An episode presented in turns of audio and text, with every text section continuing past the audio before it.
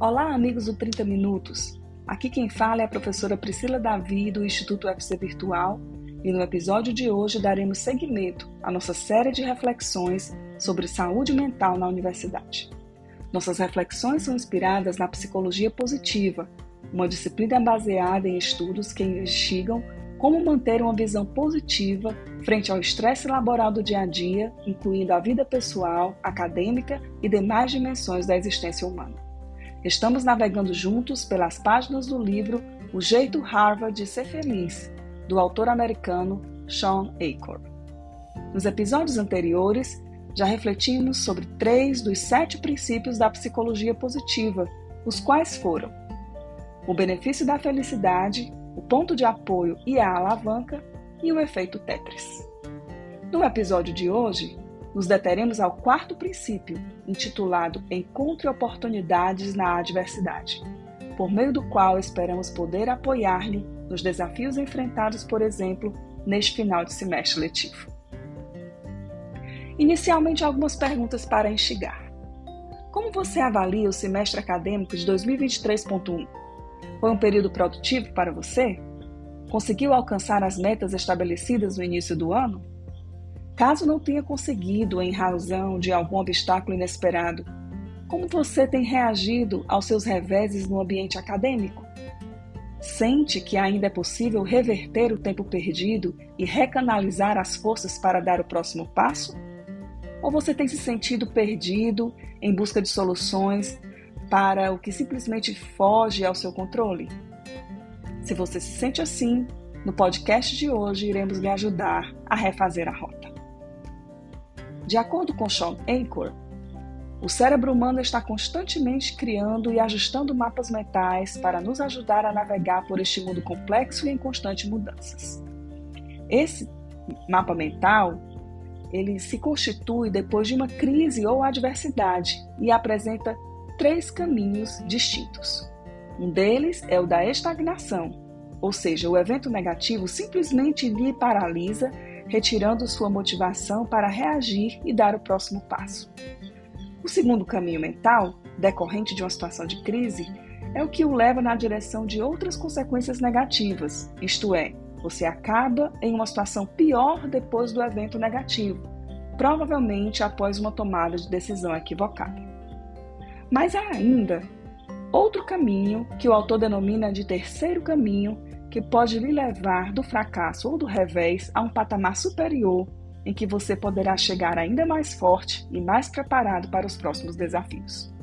Estudos da psicologia positiva têm demonstrado que, se formos capazes de considerar um fracasso como uma oportunidade de crescimento, teremos muito mais chances de superação. Os psicólogos se referem a essa experiência como crescimento contraditório ou crescimento pós-traumático, conceito citado no livro com base em um grande volume de estudos extremamente respeitáveis. Citando Martin Seligman, o pai da psicologia positiva, Sean Acor aponta que o segredo da reversão da adversidade em oportunidade está no que Seligman denomina estilo explanatório otimista. As pessoas com o estilo explanatório otimista interpretam a adversidade como algo pontual e temporário, algo como a situação não é tão ruim assim e vai melhorar. Enquanto aquelas com estilo explanatório pessimista veem os mesmos eventos como globais e permanentes. Esses conceitos me trouxeram à memória a história de José, o filho querido do patriarca Jacó. Exatamente pelo fato de desfrutar do amor incondicional de seu pai, José foi tremendamente odiado por seus irmãos, os quais o venderam como escravo pelo valor de 20 moedas de prata a comerciantes ismaelitas que estavam a caminho do Egito. Chegando ao Egito, José foi comprado por Potifar, capitão da guarda do faraó, perdendo dessa forma permanentemente o contato com seu pai, sua família e, o que é pior, vivendo como escravo em um país estrangeiro. Todavia, não demorou muito para que Potifar enxergasse qualidades em José, que o levaram a encarregá-lo da gestão de sua casa e de seus negócios, conforme Gênesis 39, 3 e 4. Quando este percebeu que o Senhor estava com ele e que o fazia prosperar em tudo o que realizava, agradou-se de José e tornou-o administrador de seus bens. Potifar deixou a seu cuidado a sua casa e lhe confiou tudo o que possuía. Apesar da terrível crise que se abatera sobre a sua vida, José encontrou forças para servir com excelência a Potifar, e isso lhe elevou a um patamar superior naquele ambiente nada agradável e familiar a José. Não demorou muito e veio a próxima crise. Sendo cobiçado pela mulher de Potifar, José reage contrariamente às suas palavras sedutoras e passa a evitar o contato com a mulher. Indignada, ela traça um plano para o acusar falsamente de abuso perante o seu senhor, o qual, dando crédito às palavras de sua esposa, logo decide lançar José na prisão. Ao descer para a prisão, mais uma vez a mão de Deus foi dispensada sobre José.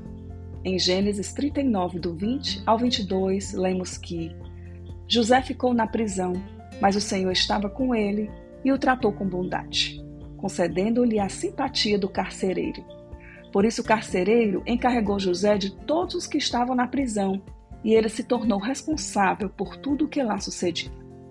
A capacidade de José de ressignificar momentos tão desoladores em oportunidades de crescimento é impressionante.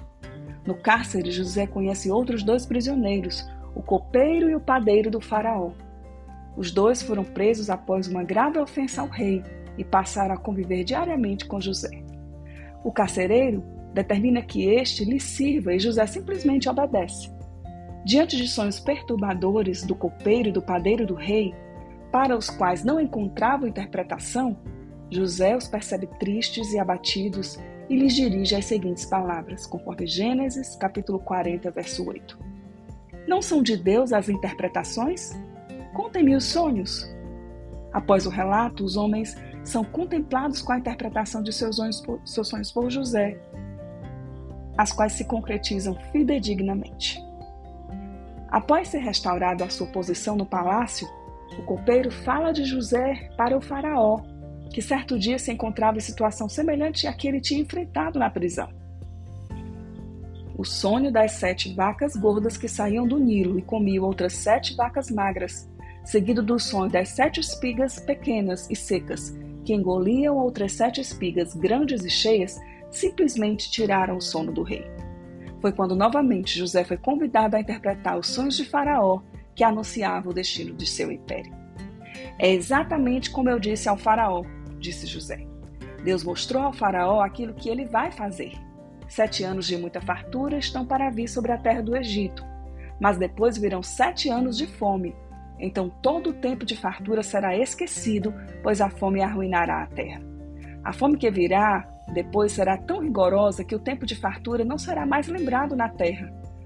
O sonho veio a Faraó duas vezes, porque a questão já foi decidida por Deus, que se apressa em realizá-la. Procure agora o Faraó, um homem criterioso e sábio, e coloque-o no comando da terra do Egito. O plano pareceu bom ao Faraó e a todos os seus conselheiros, por isso Faraó lhes perguntou: Será que vamos achar alguém como este homem em que está o Espírito Divino? Disse, pois, o Faraó a José: Uma vez que Deus lhe revelou todas essas coisas, não há ninguém tão criterioso e sábio como você. Você terá o comando de meu palácio, e todo o meu povo se sujeitará às suas ordens. Somente em relação ao trono serei maior do que você. Gênesis 41, do 28 ao 40. José encontrou o terceiro caminho apontado na psicologia positiva e experimentou o crescimento contraditório que o levou de escravo hebreu a governador do Egito. Você deve então estar se perguntando: como localizo então esse terceiro caminho? Teria José inerente à sua personalidade o que os psicólogos denominam de estilo explanatório otimista? Provavelmente sim. O relato histórico nos leva a entender que ele de fato enxergou as adversidades como algo pontual e temporário. Porém, bem mais do que uma perspectiva otimista acerca das situações, José era alguém que desfrutava de uma íntima comunhão com o Deus de Israel, e foi essa confiança inabalável que fez a diferença em sua vida. Mesmo enganado e traído em seu seio familiar, e depois trapaceado em seu ambiente de trabalho, José não se deixou abater. Ele conseguiu enxergar acima das dificuldades e, ao invés de permitir que elas o fizessem sucumbir, José contou com a sabedoria divina para refazer a rota e tomar a atitude certa em cada situação. Trabalhou arduamente e em todas as atividades para as quais foi convocado, e foi mediante o seu trabalho que seu talento foi enxergado. Acima de tudo, a graça e a sabedoria recebidas das mãos de Deus. Encerro nossa reflexão de hoje com a passagem da segunda carta de Paulo aos Coríntios, capítulo 4, versos 8 e 9. Em tudo somos atribulados, mas não angustiados, perplexos, mas não desanimados, perseguidos, mas não desamparados, abatidos, mas não destruídos. Tenham todos uma semana abençoada e até o próximo podcast.